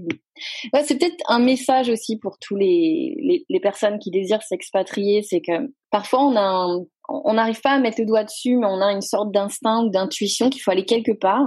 Et euh, je dis pas qu'il faut partir de façon complètement inconsciente sans, sans rien savoir. C'est bien aussi d'essayer de, d'affiner un petit peu son intuition, de comprendre, d'aller creuser un petit peu, de se préparer. Mmh. Mais, mais souvent les intuitions, ça nous mène quelque part en fait. Ouais. Ça se précise juste, il faut y aller, il faut faire le pas, puis ça va se préciser au, au fur et à mesure en fait. Ouais. Parce que ça s'est passé pour moi à Taïwan comme ça, ça s'est repassé à, euh, exactement la même chose en Espagne où j'ai suivi mon intuition et en fait, il y a, y, a, y a quelque chose qui se dévoile petit à petit en fait, pas après pas. et en fait, après, ce que tu dis, c'est vrai. Ouais. Et on comprend mieux au bout de, de un mois, deux mois ou six mois, on comprend mieux ah pourquoi j'avais cette intuition. Et pourquoi t'es là, quoi. et pourquoi t'es là. Alors c'est pas grave si on le sait pas tout de suite. C'est ça que je veux dire. Il, faut il faut faut faut y aller, faut sauter, faut faut sauter dans le vide. Pas, ouais. ouais, ouais je, je, pense que c'est bien que tu le dises effectivement parce que surtout maintenant, enfin moi j'ai l'impression qu'on a tendance à tout surpréparer en fait, à ah vouloir être absolument prêt, à vouloir avoir absolument conscience de tous les risques qu'on va peut-être prendre, euh, de qu'est-ce qui risque de se passer, euh, voilà, avoir un, un, plan un plan B pour euh, pour tout quoi. Et euh, et, et, et je, je, moi la première, il hein, y a pas de, je c'est pas du tout une critique, mais euh, c'est euh, non, tu constates. Je, pense, je pense qu'effectivement, euh, euh, on, on, gagnerait quoi à, à suivre un peu plus nos intuitions. Nos intuitions sont généralement très bonnes et c'est un truc qui s'apprend quoi, à savoir écouter son corps, euh, qui est généralement bien avant euh, notre cerveau, euh, ce qui est bon pour nous et ce qu'on va faire. Donc non, c'est c'est bien de le redire. Je sais pas si c'est le, fait d'être danseuse, mais je sais que dans la danse, par exemple, euh, on, est on écoute constamment son intuition en fait. Très souvent, on est sur le point de chuter ou sur le point de. Euh, y a, en fait, quand on est dans, dans le corps, il y a, y a, énormément de messages qui nous parviennent et il faut toujours faire confiance en fait. Et je me demande si c'est pas aussi pour ça que moi, j'ai peut-être un peu moins écouté mon mental parce qu'évidemment, le mental, lui, il veut tout contrôler. Euh, il va avoir euh, euh, plan A, B, C, D, E, F, G, H. et c'est normal, c'est la nature humaine. On, veut, on veut pas avoir, on veut pas se tromper. On, a peur. C'est normal, c'est normal. Tout le monde a peur avant de sauter le pas, mais c'est plus l'intuition. En fait, elle sait des choses que nous on sait pas. Et c'est pas grave si on sait pas, parce qu'on saura plus tard. C'est ça que je veux dire. Faut laisser les choses un, petit peu se faire aussi et puis se dévoiler. Euh, même si on sait pas trop où on va, euh, on y va. Il y a une raison pour laquelle on y va. ouais. c'est clair, c'est clair. Et, et, notamment, ce qui est assez fou en fait, c'est que quand j'ai quitté Madrid, je suis arrivée à Séville. Le premier jour où j'arrive à Séville, j'ai rencontré mon ex-mari euh, américain. ah ah ah, bah là voilà la raison. Mais oui. Donc, tu maîtrises le flamenco, qui était quand même un des objectifs euh, premiers. Tu renoues avec tes racines. Euh, tu vas sur euh, donc les, les, traces un peu de ta famille en Espagne. Mmh et en plus, tu rencontres du coup le père de ta fille, c'est ça Exactement. Ce qui n'était pas du tout prévu. Hein. Moi, bah, j'étais en mode. J'étais vraiment, je suis arrivée en Espagne, je dis mais alors, alors je, vais vivre comme une nonne quoi, je vais me dévouer au flamenco, pas d'homme, parce que sinon ça va interférer avec mes projets. Et si ça se trouve, je vais me retrouver au Mexique avec un Mexique. Non, je... non, non, je m'étais vraiment euh, mise dans un état d'esprit de de reconstruction. C'est pas c'est pas forcément facile de passer de Taïwan à l'Europe. Bah, donc euh, voilà. Donc finalement, je me disais, il faut que je reconstruise toute ma vie, quoi. Ma relation est finie. Même ce que tu disais, euh, que que les, les Taïwanais sont beaucoup à garder les choses pour eux. Je veux mm. dire, la, culture du sud de l'Europe, euh, c'est ah, c'est le contraire. C'est ça. Ah ouais, mais ça m'a fait un bien fou, quoi. Ouais, c'est vrai. C'est fait, ça oh t'a fait bien finalement de passer à un autre extrême, quoi. Bah, c'était pas mal Taïwan parce que c'était le challenge de l'aventure et de, de, de justement de d'explorer une culture qui a radicalement opposée avec la mienne. Et en Espagne, j'ai eu l'expérience opposée, c'est-à-dire que je me sentais, c'était comme un bain dans lequel la température était exactement celle de, de, de mon cœur, en fait, de mon âme. C'était vraiment, j'étais dans un bain, j'étais en harmonie totale avec. c'était vraiment génial. C'était euh, un, un, immense bonheur. De, euh, c'est tous les mois que j'ai vécu en Espagne. Ah ouais. Tu sentais ta place, quoi. Ah, je me sentais mais un, poisson dans l'eau. C'était vraiment ça. C'était le bonheur absolu. Et euh, c'est vrai que je pensais rester des années. Vraiment, je, mon projet. Là, par contre, j'avais un projet. J'étais plus âgée. J'avais 24 ans et euh, je me sentais prête pour le flamenco. Mon projet, c'est de rester 3, 4 ans. Euh, parce que quand tu dis que je maîtrisais le flamenco, non, je, je, je maîtrise, à l'époque, j'étais vraiment, euh, je faisais des pas de bébé, hein, comme on dit baby steps. C'était vraiment, euh, parce que le flamenco est une danse très très très difficile. On dit qu'il faut toute la vie pour l'apprendre. Et euh, du coup, moi, j'étais vraiment au tout début. Mais euh, je me disais, bon, si je reste 4 ou 5 ans, je, je vais, je vais, c'est bon, quoi. Je vais arriver à un niveau où je vais peut-être même pouvoir danser en Espagne, me produire en Espagne ou en France ou ailleurs. Mais j'avais pas prévu le, le mari. et alors, comment tu l'as rencontré? Raconte-nous un peu. Et alors, ce qui est fou, c'est que je l'ai rencontré par une amie taïwanaise. C'est ça qui est dingue c'est comment les choses se relient en fait. Non mais un truc de malade. Et tout est toujours lié, c'est complètement incroyable. Parce que j'arrive à Séville et là j'avais prévu, j'avais prévu mes, mes, pardon, prévenu mes amis que je déménageais à Séville et là je reçois un email d'une amie taïwanaise, une peintre, qui me dit ah ben je viens d'arriver à Séville donc on peut se voir. Et je me dis ah putain c'est fou qu'elle soit à Séville moi aussi bon Et puis elle me dit, euh, j'ai ah hier j'ai j'ai fait le portrait d'un d'un très beau jeune homme. Et puis il m'a invité à manger. Viens, je t'invite, viens avec moi. je suis sûre qu'il sera content et tout. Et ben c'était mon voilà, c'est comme ça que j'ai rencontré mon mon ex-mari. Génial. Qu'est-ce qu'il faisait lui en Espagne? Alors lui en fait il est donc il est américain et il est il est un américain en fait qui est d'origine irakienne kurde. Donc il est kurde et en fait, il venait de passer un an en Irak, euh, une, année, une, année, assez difficile parce qu'il avait travaillé avec l'armée américaine. Il, traduisait le président kurde pour l'armée américaine et il avait vu des choses pas faciles. Euh, il enfin, bah, c'était pendant la guerre, hein, donc. Euh, mmh et il s'est dit bon, j'ai gagné beaucoup d'argent, j'ai pas mal souffert, je vais me faire plaisir. D'accord. Et voilà, il a pris un billet pour l'Espagne et il a décidé de faire une année sabbatique en Espagne. D'accord. il venait d'arriver, il en était où lui de son de son euh, Il en était aux trois quarts. D'accord. Peut-être la moitié. Ouais. Donc il avait vraiment une vie, euh, de pacha quoi. Il vivait, euh, il apprenait l'espagnol et puis donc c'est vrai que les, les, les premiers mois qu'on a vécu c'était vraiment chouette parce que moi j'étudiais le flamenco puis lui il était libre comme l'air quoi. Donc c'est pas mal. Et alors quand tu l'as vu ça a été coup de foudre direct? Ah bah c'était pas mal parce que moi je pouvais parler en chinois avec euh, ma copine et lui poser plein de questions sans que lui comprenne. C'était génial. T'étais sûre au moins qu'il parlait pas chinois? Ah oui. à ce jour, il n'est toujours pas avoué qu'il était en fait bilingue chinois. non, non, non, non, parce qu'il m'a suivi à Taïwan après. je l'aurais remarqué. Non, non, je lui ai demandé évidemment s'il parlait chinois, s'il comprenait. Puis après là, quand j'ai su qu'il parlait pas, j'ai posé toutes les questions hein, parce qu'il il, m'intéressait tout de suite et voilà. Donc euh, voilà, donc on a eh ben, on a été ensemble très assez vite en fait. Mmh et ça a tout, ça a changé tous mes projets en euh, tous les projets que j'avais de. au début, ça a pas tout changé. On, on a simplement décidé de qu'on verrait ce qui se passe, sachant que lui il est américain, moi je suis française en Espagne. C'est c'est pas une situation des plus simples. Euh, mais on s'est dit bon, on va voir comment ça évolue. Puis moi, en septembre de la même année, je devais rentrer à Taïwan pour organiser un festival de danse. Donc ça, c'était prévu, ça, devait durer trois mois. Et après, c'était un peu mes adieux, euh, c'était un peu l'adieu final à Taïwan. Euh, et il a décidé de me suivre à Taïwan. Génial. Voilà, donc super expérience tous les deux. Euh, bon, lui, il était complètement. Moi, je connaissais très bien Taïwan. C'était un peu comme mon deuxième pays. Lui, il était, il avait du mal. Hein. ça, a été, ça n'a pas été simple pour lui. Et pendant qu'on était à Taïwan, on, on, on, parlait beaucoup, beaucoup de l'histoire de, de, son enfance, parce que lui, en fait, il a été réfugié. Il a vécu dans des camps en Turquie, euh, puisque Saddam Hussein, en ah fait, a, a, a, à un certain moment, a, voulu exterminer les, les Kurdes. Donc euh, sa, sa famille a été victime de ça. Ils ont vécu trois ans dans des camps en Turquie. Et euh, c'est vrai que ce sujet revenait beaucoup. Il me parlait beaucoup, beaucoup de ses expériences. Et au bout d'un moment, je lui ai dit mais pourquoi euh, Moi, j'avais une, une très bonne caméra que j'avais utilisée dans mes projets avec les aveugles. Et j'avais ma meilleure amie à Paris qui était réalisatrice. Je lui dis mais pourquoi on ferait pas un documentaire sur c'est tellement incroyable ce que ah tu racontes.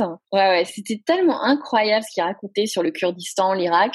Mmh et puis au début il était là mais non mais on sait pas faire les documents. Je dit mais si on a qu'à l'écrire et puis après on verra. Et puis on a qu'à aller en Irak et on verra ce qui se passe. Et ben on l'a fait. Ah ouais d'accord. Donc après les trois mois euh, à Taïwan ouais. l'étape d'après ça a été direction l'Irak Ouais, alors ça a été marrant parce qu'on est rentré à Paris et moi je pensais que j'allais pouvoir avoir un visa pour l'Irak. Donc première chose que je fais quand j'arrive à Paris, c'est j'appelle l'ambassade et ils me disent mais vous êtes folle? Ils disent euh, il y a il y a que les journalistes qui sont et encore triés sur le volet parce qu'il y, a, ah y, a, y a eu quatre kidnappings là, les six derniers mois. Donc aucun citoyen français ne peut mettre un pied à Bagdad à part si on a une carte de presse. Et j'ai dit bon mais c'est pas grave, on va trouver une autre solution. ah ouais, pas, tu t'es pas du tout dit bon. Ah bah, non, au contraire. Et on peut pas y aller, quoi. Ouais, tu, non, tu pas du genre à, comme ils disent euh, en anglais, to take no for an answer, quoi. Ah non, jamais. D'accord. Bah alors, c'est euh, quoi tes autres options? Alors, l'autre option qu'on avait, sachant que Bagdad, c'est la partie arabe, euh, tout de suite, mon ex-mari m'a dit, bah écoute, on va on va arriver à Istanbul, on va faire 26 heures de bus, on va traverser toute la Turquie et on va rentrer en, au Kurdistan, donc la partie kurde de l'Irak, à travers la frontière turque. Donc turc entre l'Irak et la Turquie. Euh, toute cette partie en fait euh, à gauche de l'Irak, c'est le Kurdistan. Donc techniquement, même s'ils sont pas reconnus comme un pays, ce Mhm. n'est pas la partie arabe. Donc en tant que citoyenne française, j'avais le droit d'arriver au Kurdistan. D'accord. En fait, sachant que le Kurdistan n'est pas un pays, euh, on est on est rentré. C'est très bizarre. Je- rationnellement, je sais pas trop comment l'expliquer. On on avait le droit euh, de rentrer au Kurdistan. On a nos tampons sur nos, passeports sont les, les tampons du Kurdistan irakien. Mais techniquement, on n'est pas dans la partie arabe de l'Irak, donc euh, on avait le droit en fait. D'accord.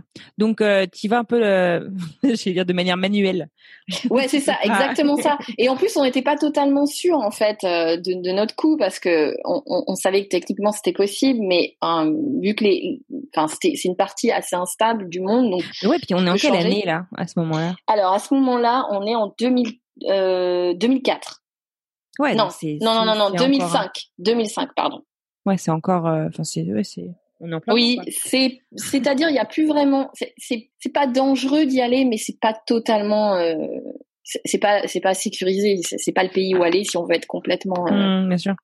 Voilà. Après, mon ex-mari, il allait pas m'amener là-bas s'il y avait vraiment un danger. Non, Après, bien on- sûr. Mais alors, Jamais aller dans la partie arabe, parce que là, oui, il y avait, là, oui. Je veux dire, si vous êtes étrangère, c'est même pas la peine. C'est, là, c'est de la folie pure. D'accord.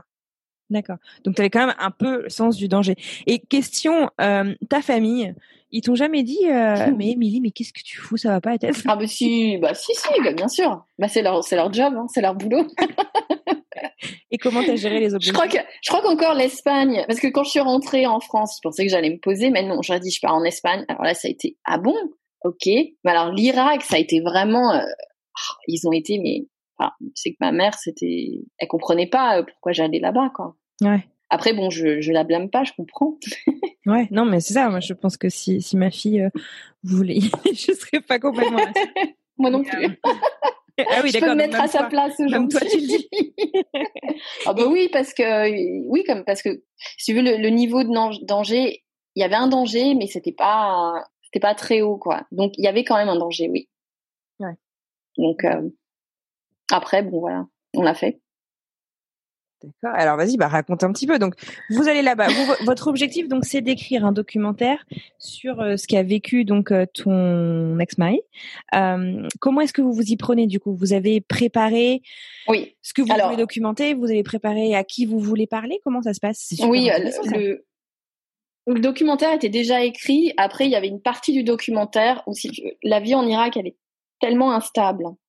Et en plus, on savait pas si on allait être, euh, si on, allait nous autoriser à aller dans tel ou tel endroit. Il y avait un endroit où on voulait absolument aller, c'était Kirkuk, où euh, c'est c'est un- c'est une région plutôt instable, donc on savait pas. En fait, on s'est dit selon ce qui va se passer et selon le, moment et selon la, parce qu'en fait, il y a toute une réalité euh, très très instable au Kurdistan irakien qui fait qu'on peut pas totalement tout. on peut pas dire je vais faire ça, ça, ça, ça, ça.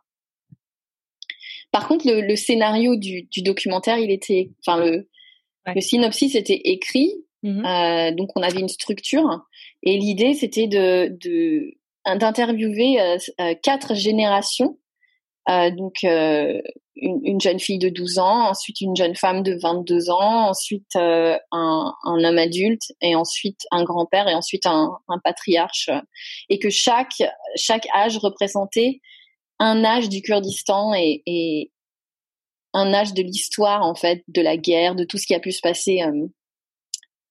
C'est génial. ouais ouais Je veux voir votre documentaire. bah, c'est un documentaire qu'on- qui a été monté, qui a, qu'on a même réussi à mettre dans un festival à, à Londres. Mhm. Et puis ensuite, ma fille est née, et là, ça. Enfin, alors, une chose importante à comprendre, c'est que on, on est en train de filmer ce documentaire, et c'est très compliqué pour avoir euh, le droit d'aller dans un endroit, tout ça. Faut, ah, comme euh, mon ex-mari avait beaucoup de liens avec l'armée et l'État euh, kurde, on a réussi à avoir.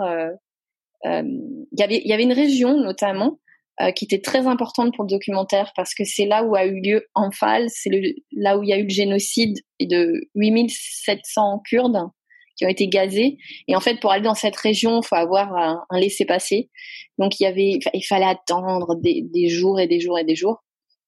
Et, euh, et le premier mois, en fait, euh, où on est arrivé en Irak, c'était plutôt le mois où on a préparé, tout s'est laissé passer, le côté technique, on a cassé un micro, il a fallu trouver un micro en Turquie, donc mettre en place tout ça. Et en même temps où tout ça se passe, euh, je suis tombée enceinte. D'accord, donc tu es tombée enceinte là-bas. Ce n'était absolument pas prévu. Oui, j'imagine. Alors, on est deux adultes, on sait se protéger, mais malheureusement, euh, ça arrive. Bien sûr. Et donc c'est ce qui s'est passé. Et là, ça a tout remis en question. Mais alors moi, c'était pas du tout quelque chose que je voulais à ce moment-là. Enfin, je, je voulais des enfants, mais pas à ce moment-là parce que c'était déjà on était en Irak, donc euh, c'était pas du tout l'endroit. Ça faisait combien de temps que vous étiez en Irak à ce moment-là? Un mois. Ah oui, d'accord. Tout début. D'accord. Euh, à la fois, j'étais très contente et à la fois, j'ai commencé à comprendre que ça allait tout chambouler en fait. Pas seulement euh, ce documentaire, mais, mais le reste de ma vie, enfin, le bah projet. donc voilà, donc c'est arrivé et puis j'ai décidé, on a décidé de, de garder notre enfant et puis euh, et donc malheureusement, on, devait rester six mois et on, a, on est resté quatre mois. D'accord. Voilà, et mais on a quand même réussi à finir le documentaire et je pense que c'est un bon documentaire. Euh, Génial. Ouais, voilà, et qui, qui qu'on a dédié à notre fille quand il est en fait, on a fini euh, deux, deux, semaines avant qu'elle naisse. voilà, c'était chouette ça aussi. Un beau signal. Ouais, voilà, tout ça, ça c'est fait ensemble en fait. Et euh, donc au bout de quatre mois, moi je suis rentrée en Espagne et j'ai dansé jusqu'au septième mois, mais bon doucement.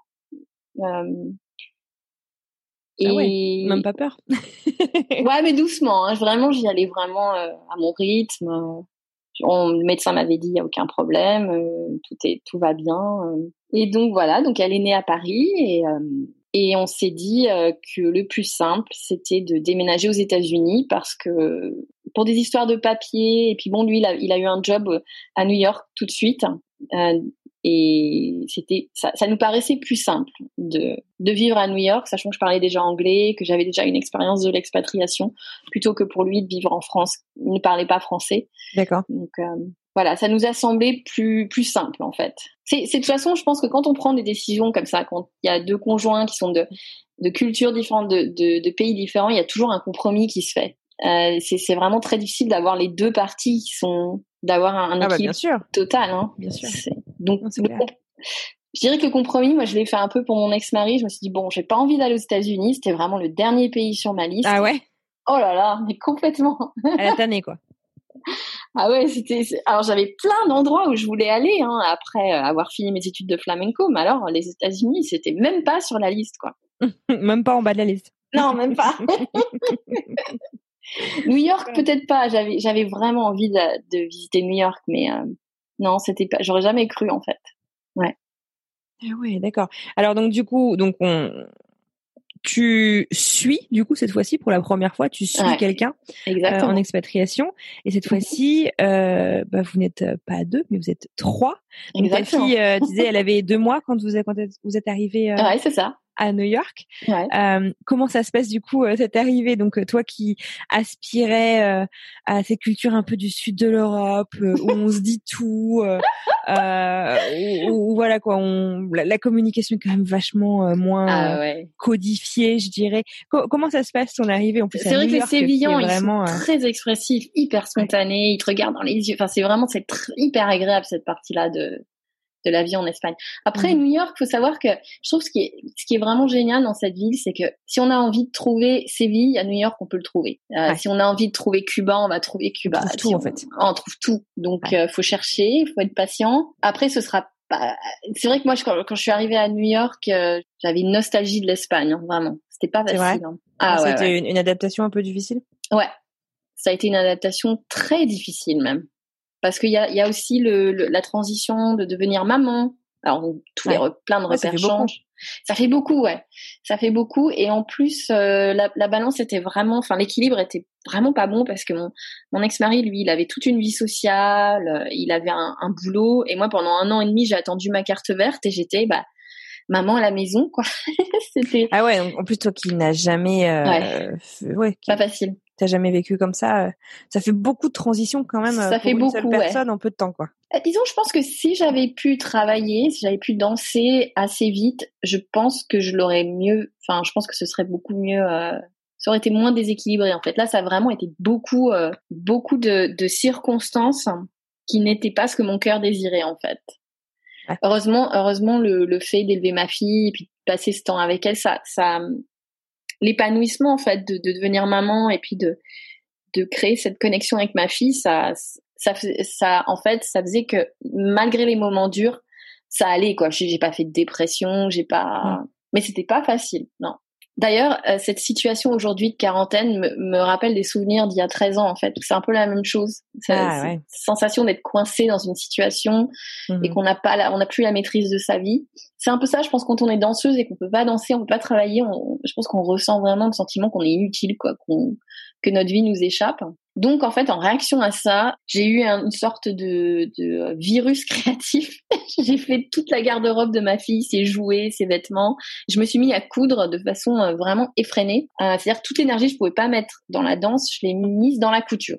Mais donc, dans, ouais, dans la création, quoi. Dans la création. Bon, quand je dis que j'ai monté une boîte il y a trois ans, en fait, c'est pas tout à fait vrai parce que j'ai j'ai aussi monté une boîte justement l'année de mon arrivée euh, à New York avec euh, ma fille. Ne pouvant pas travailler légalement, j'arrivais pas à admettre de rien faire en fait. Donc en fait, je me suis mis à coudre et puis il y a, y a, pas mal de gens qui ont commencé à me dire mais pourquoi tu vends pas? C'est super beau ce que tu fais. Et moi, j'étais là mais enfin non, je suis danseuse, je je me vois pas vendre. Euh, finalement, au, bout d'un certain temps, l'idée a fait son chemin. Et puis un jour, je suis allée euh, frapper à la porte d'un magasin, je leur ai montré les vêtements que je faisais et, à ma stupéfaction, elle m'a commandé. Ah, d'ailleurs, c'est un magasin avec lequel je travaille toujours 13 ans après. C'est ça qui est fou. Tout premier client, quoi tout premier client, elle m'a dit, bah écoute, euh, fais-moi 20 hochets, fais-moi 20 kimonos, et puis, euh, et puis on va voir. Et c'est fou en fait, parce qu'il a suffi de ça en fait, comme quoi des fois il, il suffit pas grand-chose. Hein. Il a suffi de ça, et je suis rentrée chez moi, j'étais dans un état mais d'ébullition, mais j'allais conquérir le monde quoi. En fait, il y a une sorte de hasard, c'est que Etsy, en fait, ça a commencé en 2007, juste justement euh, quand je suis arrivée à New York. C'était tout nouveau, tout petit, il y avait une, quelques milliers de, de designers, et, euh, et, donc je commence une boutique sans trop y croire. Et en fait, je crois que parce que, que le type de vêtements et de d'accessoires que je vendais, je pense, ça avait vraiment une touche européenne. Mmh euh, J'utilisais pas les mêmes tissus que les, que les créatrices américaines. Je, je, je, faisais des choses beaucoup plus sobres. C'est-à-dire qu'en fait, les, les, les, alors je dis les Américains, c'est complètement débile de dire ça, mais il y avait une tendance à l'époque d'utiliser des tissus très flashy de mélanger rayures avec fleurs, des choses comme ça. Et moi, j'arrivais un peu plus avec le, le style français, euh, euh plus traditionnel, d'harmonie des couleurs, euh, des, des, couleurs jaune moutarde, bleu, enfin des, des, couleurs qui étaient pas du tout typiques. Et en fait, ça a cartonné. donc très très vite, ouais, je me suis retrouvée avec 10, 15, 20 commandes par jour. D'accord. Ouais. Et, et Etsy, ça a pris très très vite en fait. Et, euh, et pendant quatre ans, trois quatre ans, je dirais, je faisais ça 7 jours sur 7, 10 euh, heures par jour. C'était vraiment ouais. Ça c'est génial. D'accord. du coup, donc du coup finalement tu t'es tu t'es sorti de cette euh, isolation de cette quarantaine du coup, sans mauvais jeu de mots. Ouais, c'est ça. Hein. C'était vraiment ça. du, du, du, congé maternité un peu forcé du fait de l'immigration, de de, de la nouvelle vie dans un pays qui t'intéressait pas particulièrement.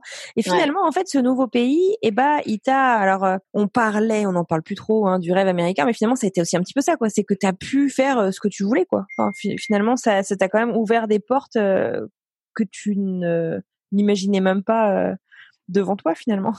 c'est exactement ça. T'as as, très bien décrit la situation. C'est qu'au départ, la situation était très difficile et je, je me disais, ça va, euh, je me disais, la graine ne va pas prendre dans ce pays. Il va, va pas y avoir de floraison. Ça va pas être comme euh, à Taïwan ou en Espagne. Et en fait, euh, j'ai eu une sorte de surprise totale, quoi. C'est-à-dire que j'ai pas cherché. Les gens, il y a des gens, il y a beaucoup de gens qui arrivent à New York avec une idée, je vais monter mon entreprise. Eux, ils ont un projet très clair. avec un business plan et, voilà, ils arrivent et ils, ils vont se battre bec et ongle pour, pour, que ça se fasse. Ouais. Et moi, c'est assez bizarre en fait parce que je demandais, je demandais rien finalement. Enfin, si j'avais envie de faire quelque chose, mais mm-hmm. ça m'est vraiment tombé dessus, sachant en plus que j'étais danseuse, j'étais pas du tout dans l'entrepreneuriat. Quand on est danseur, on est plus euh, serviteur, c'est-à-dire on, on, sert le chorégraphe, on sert la compagnie, on, on, on fait ce qu'on nous dit de faire, on est créateur, mais, mais rien à voir avec l'entrepreneur qui lui est ouais il a son truc, il est maître de, de, de son temps, de son business. C'est deux, deux, deux positions complètement différentes. Donc, je suis rentrée là-dedans un peu par accident. Et puis ça, un ovni euh, de ah ouais, mais totalement, totalement. C'était pas du tout prévu. C'est génial. Comme quoi, des fois, quand on force pas trop les choses aussi, les choses viennent à nous. Et, euh, et c'était du bouche à oreille, donc je faisais pratiquement pas de marketing, pratiquement pas de publicité, et j'avais euh, plein de commandes. Donc c'est. Et puis au bout de quatre ans, je me suis dit bon, ma fille va à l'école maintenant, elle a commencé euh, pre-K. Et je me suis dit, ça y est, c'est le moment pour moi de revenir à la danse. D'accord, ok. Alors comment comment est-ce que ça s'est passé tout ça? Bah ça a été une transition euh, assez assez lente en fait. J'ai j'ai petite ce que j'ai fait en fait, c'est que j'ai arrêté de faire des habits parce que ce que j'ai fait pendant trois ans et demi, c'était pratiquement que des habits. Hein. J'ai quand même vendu, je sais pas, 12 000 euh, vêtements euh, sur sur Etsy, donc c'était c'était assez intense. Petit à petit, je me suis dit bon, j'ai vu l'arrivée des patrons PDF. Et en fait, moi, j'ai les, les, vêtements que je vendais le mieux, je les ai j'en ai fait des patrons avec des tutoriels, avec des photos. Et ça s'est très bien vendu. Donc ça m'a permis de faire la transition, de faire moins de vêtements. Parce qu'un patron PDF, une fois qu'il est fait, euh, il n'y a, plus rien à faire. Il est fait et, c'est ce qu'on vend. Donc ça, c'était bien parce que ça m'a permis de continuer à avoir un filet de sécurité financier et de pouvoir revenir petit à petit dans la danse. Et puis voilà, j'ai euh, j'ai tout simplement, j'ai commencé à me faire connaître et puis j'ai commencé à faire des spectacles de flamenco et puis ça, les choses se sont un petit peu enchaînées. Tu as dû revivre toi aussi de retrouver, euh, de retrouver la scène. Ah ouais, ouais, c'était génial. C'était c'était c'était c'était bien parce que je j'avais à la fois mon business qui continuait d'une autre manière, mais aussi j'avais j'avais euh, mon ma dose d'oxygène et puis je, je, retrouvais un petit peu mon, mon élément naturel quoi. Et, et avec quand même la joie de, de pouvoir faire du flamenco alors que quand même pendant pas mal d'années euh, à New York, je me suis dit mais peut-être que j'arriverai jamais à, à revenir dans le flamenco parce que c'est quand on devient maman en tant que danseuse on n'est jamais vraiment sûr qu'on peut revenir euh, dans, dans le métier euh, comme avant la grossesse quoi est-ce qu'on va pouvoir s'entraîner autant? Est-ce qu'on va avoir le temps? Est-ce qu'on va pas avoir perdu au niveau athlétique euh? mmh, bien sûr puis en fait je pense que comme j'étais jeune enfin je, je, suis revenue dans le flamenco j'avais je crois 30 ou 31 donc j'étais encore assez jeune pour retrouver ma forme physique assez vite en fait et puis tu étais déjà aussi en très bonne forme avant, avant d'avoir ta fille. Donc, euh. Ouais, ouais, ouais. Et puis j'avais continué à m'entraîner aussi euh, mmh. les années précédentes. Donc en fait, ça a été une transition assez qui s'est assez bien passée en fait, pas trop difficile. Ouais. Bon, génial. Et alors euh, du coup, donc la vie à New York finalement génial parce que c'est cosmopolite. Tu peux trouver un peu de Séville, un peu de Taïwan. Mmh, c'est vrai. Et, et, et, un peu finalement de voilà, c'est c'est c'est une bonne conclusion finalement assez à ces 20 ans presque d'expatriation. C'est génial. Ouais, parce qu'en plus, je peux rencontrer euh, des gens, ah, je peux rencontrer des Taïwanais ou des Espagnols ici, enfin des gens, en tout cas, qui comprennent ce que j'ai pu vivre avant, ou, parce que chaque pays m'a laissé une, une empreinte très forte. Hein. Il y a des choses que j'ai adoptées de chaque pays, en fait. Mm-hmm.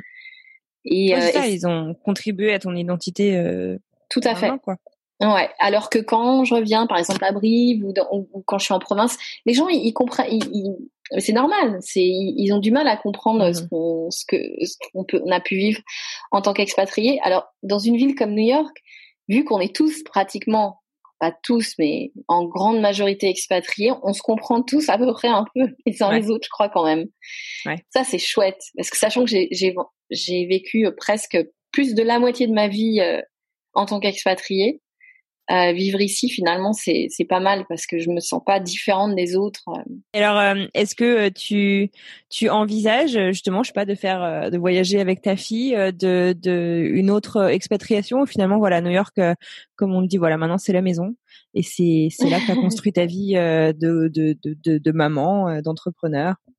Bah, c'est vrai qu'au bout de 13 ans et des, des expériences avec des expériences autant formatrices alors ne, d'un côté amoureux et professionnel, c'est vrai que je dirais New York, c'est chez moi aujourd'hui parce que j'ai vécu des choses euh, les, plus les plus intenses, les plus les plus profondes aussi de ma vie jusque là. Mais par rapport à, une possible quatrième expatriation, là, ça va devoir attendre un peu parce qu'en fait, euh, j'ai divorcé il y a six ans mhm. et, euh, et dans l'accord que j'ai que qu'on a avec mon ex-mari, c'est de que c'est c'est que moi je reste à New York jusqu'au moins euh, jusqu'à la majorité de ma fille en fait. D'accord.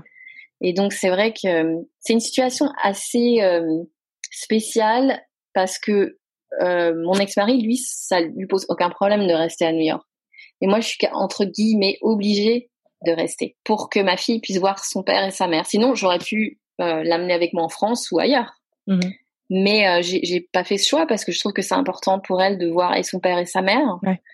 Mais c'est vrai que c'est un peu particulier parce que du coup, euh, euh, d'une certaine façon, je suis obligée de rester à New York. C'est-à-dire que j'ai pas le choix vraiment de, de, de partir.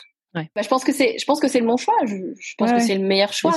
Mais du coup, c'est vrai que et, entre guillemets, je suis un peu forcée de, de vivre à New York. Mais comme je pense qu'il y a pires endroits au monde que New York, ça va.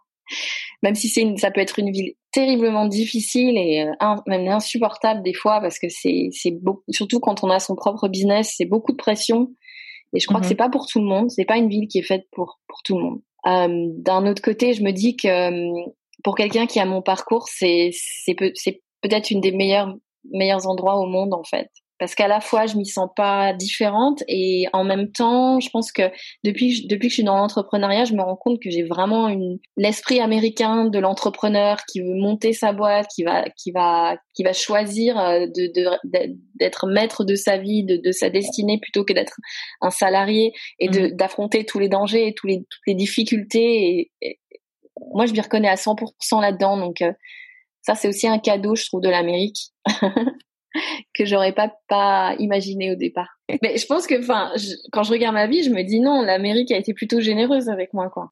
Bah dis donc, c'est une jolie conclusion, ça. Est-ce qu'il y a un conseil que tu pourrais donner euh, toutes les femmes et hommes de 19 ans qui aimeraient découvrir le monde et, euh, et à qui on dit euh, ça va pas la tête, il faut que tu fasses quelques plans. Je, je, je caricature à peine. Qu'est-ce que tu donnerais comme conseil à, à voilà des jeunes euh, qui sortent ou qui sont en pleine étude, qui qui rêvent d'aventure? Qu'est-ce que tu qu'est-ce que tu leur dirais? Bah ça revient à ce dont on parlait avant, c'est que de toute façon, c'est normal qu'on vous dise qu'on qu'on vous casse les ailes. Mais si euh, on essaye de vous casser les ailes et que vos ailes elles se cassent tout de suite, en fait, il y aura toujours de la résistance quand on a un rêve ou quand on a un rêve un petit peu qui sort d'ordinaire ou quand on a encore une fois peut-être une intuition ou une, étincelle qui vient de nulle part. Euh, il est certain qu'il va y avoir euh, des voix qui vont s'opposer, il va y avoir de la résistance, il va y avoir de la famille, peut-être la famille qui va exprimer ses peurs.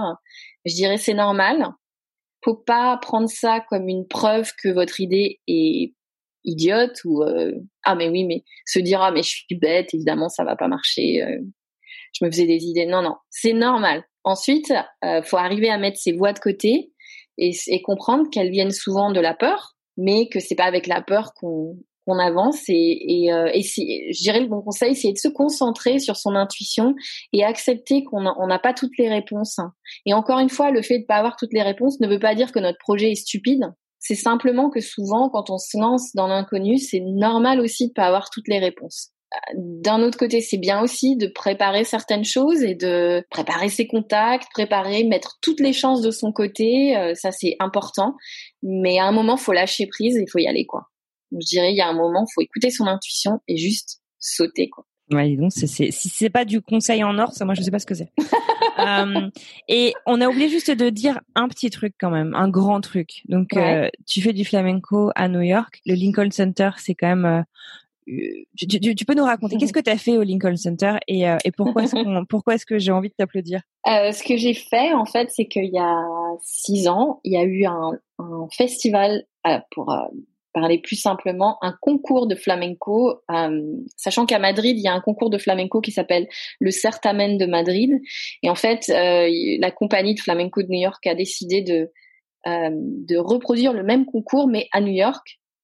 donc ça s'appelle le Certamen de New York et ça a lieu au Lincoln Center. Et la première année, bah, je me suis présentée et j'ai gagné le premier prix.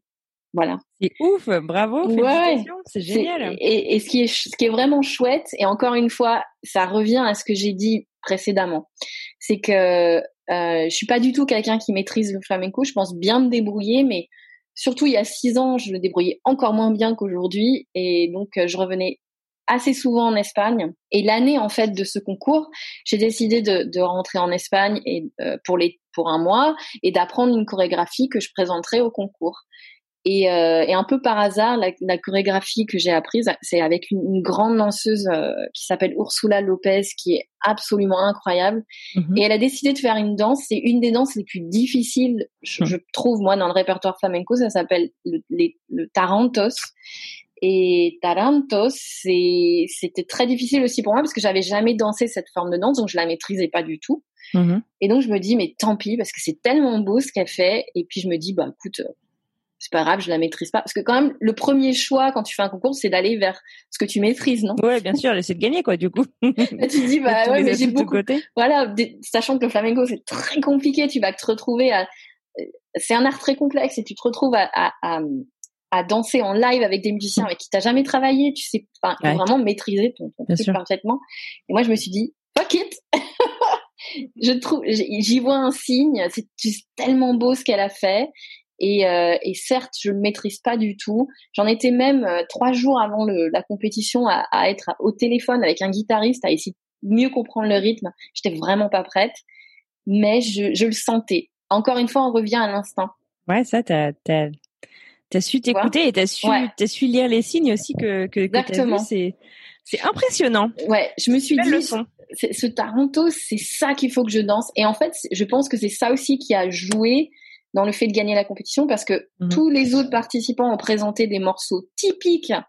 Euh, les, les allegri, les bouleilles, ils sont plus faciles à danser parce qu'ils sont joyeux, puis et puis tout le monde les connaît. Euh, tu sais que c'est un peu c'est un, un, easy win quoi. C'est et en fait, moi, je suis arrivée avec mon Tarantos, qui est, qui est une danse euh, assez impressionnante, mais aussi complètement euh, différente, en fait, et euh, qui sortait du lot, du coup. Alors, j'ai pris un sacré risque, hein, parce que si je si j'avais fait des erreurs, je, je perdais tout, en fait. mais encore encore une fois, ça illustre ce que j'ai dit, le conseil, en fait. Ce que je veux dire, c'est quand j'ai appris le Tarantos, j'avais aucune garantie que j'allais gagner avec ça. Mm-hmm. Il y avait rien qui me disait euh, c'est c'est le c'est la danse gagnante. Enfin c'est ça qu'il faut que tu fasses parce que euh, euh, ta ta ta tu maîtrises ça ça ça. Non non j'étais dans dans le vraiment dans le j'avais aucune garantie en fait, mais je le sentais. Je me disais à partir du moment où ça ça vibre ça résonne, le public va aussi le sentir. Et donc c'est ça que je choisis de faire. Mm-hmm. Et comme quoi, des fois, on n'a pas toutes les garanties. Il faut quand même écouter son instinct. Ouais. Est-ce que ça a marché en fait euh, Je te dis euh, un grand merci. Comme bah non, merci à toi. Merci Anne Fleur. Merci. Bah, avec euh, un immense plaisir. Tu le sais juste en, en tu veux me dire la, la, la conclusion qui ne se termine jamais. Euh, on, on, termine tous nos épisodes par les bons plans de notre invité. Alors, tu as fait tellement de destinations, t'es pas obligé de, de, de nous donner, euh, t'es pas obligé de nous donner trois bons plans à Brooklyn, mais est-ce que tu aurais, voilà, trois euh, expériences, trois lieux, trois choses à voir, euh, à vivre, à manger, à faire, je sais pas, euh, à recommander dans les villes, les pays dans lesquels tu as vécu. Alors déjà Taïwan, je, je recommande Taïwan tout simplement comme pays par rapport à ce que je disais, qui est un pays mm-hmm. qu'on connaît très très mal et qui a et qui a des paysages sublimes. Je conseille un endroit absolument incroyable qui s'appelle les gorges de Taroko euh, qui est au centre de Taïwan. Donc, on prend l'avion jusqu'à Taipei et ensuite il y a quelques heures de train et on se retrouve dans des gorges, c'est-à-dire des, on est à l'intérieur de d'une chaîne de montagnes, dans des gorges avec des cascades incroyables. Wow. C'est incroyable. On peut regarder sur internet, ça s'appelle les gorges de Taroko. D'accord. Euh, bah, l'Espagne, moi je dirais Séville. Euh, bon, je sais qu'il y a pas mal de Français qui vont à Séville, hein, mais euh, euh, je recommanderais un endroit à Séville, c'est un endroit qui s'appelle Casa de la Memoria, qui est le sûrement le meilleur endroit pour voir du flamenco. Et New York, euh, un des endroits que j'ai redécouvert récemment et euh, où là où je me suis dit waouh c'est incroyable en fait, c'est Dumbo. Alors Dumbo qui veut dire? Uh, Down Under the Manhattan Bridge Overpass. Exactement. ouais. C'est pas pour te coller. Hein. En fait, Dumbo, j'y étais allée il y a une dizaine d'années la première fois et je connais mal ce quartier et j'y suis retournée pas mal de fois récemment et j'ai un petit peu, euh, j'ai été vraiment impressionnée par euh, comment ils ont réhabilité et rénové tous tous les docks. Donc ce que je conseille en fait, c'est juste d'arriver à Dumbo, de prendre la, la, première station de métro qui a qui est à Dumbo, euh, la F York Street, et puis juste de se balader sur les docks c'est vraiment sublime et la vue de Manhattan est incroyable. Eh bien écoute Emilie, en tout cas je te dis un immense merci d'avoir passé ce moment avec moi. C'était vraiment super intéressant bah, de faire littéralement le tour du monde hein, en ta compagnie. C'est clair qu'on pouvait pas faire ça en trois quarts d'heure. Alors merci beaucoup, bonne continuation, bel été et à bientôt. Et ouais, à très bientôt. Au revoir.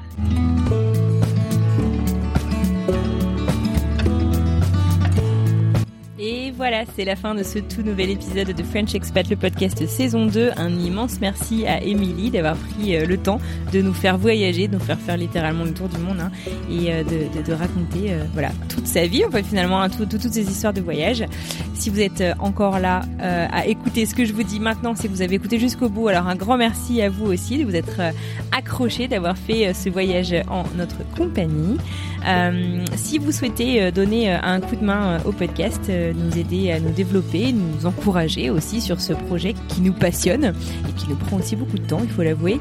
Euh, rendez-vous sur Apple Podcast et sur vos applications de podcast préférées pour lui donner 5 étoiles et lui mettre un petit commentaire euh, plutôt sympathique si possible. C'est vraiment le meilleur moyen euh, de nous aider à gagner en visibilité. Et puis sinon, bah, bien entendu, partagez l'épisode s'il vous a plu en story sur Instagram. N'hésitez pas à faire parler du podcast, ça nous aide également énormément. Si vous voulez plus d'infos, rendez rendez-vous sur www.frenchexpatlepodcast.com. Et puis, bah, quant à moi, je crois que j'en ai fini pour aujourd'hui. Je vous souhaite donc une excellente fin de journée, une belle fin de semaine. Et j'ai hâte de vous retrouver dans quelques jours pour une nouvelle histoire d'expatriation. À bientôt!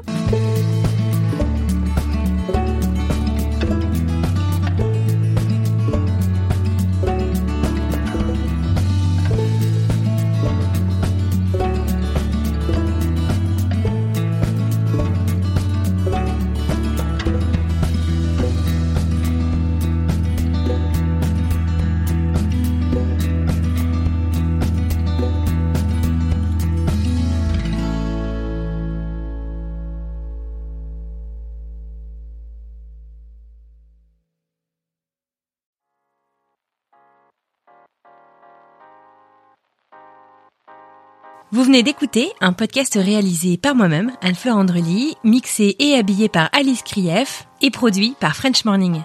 French Expat n'est pas le seul podcast de French Morning. Pour retrouver tous les podcasts du groupe, rendez-vous sur frenchmorning.com slash podcast. À bientôt!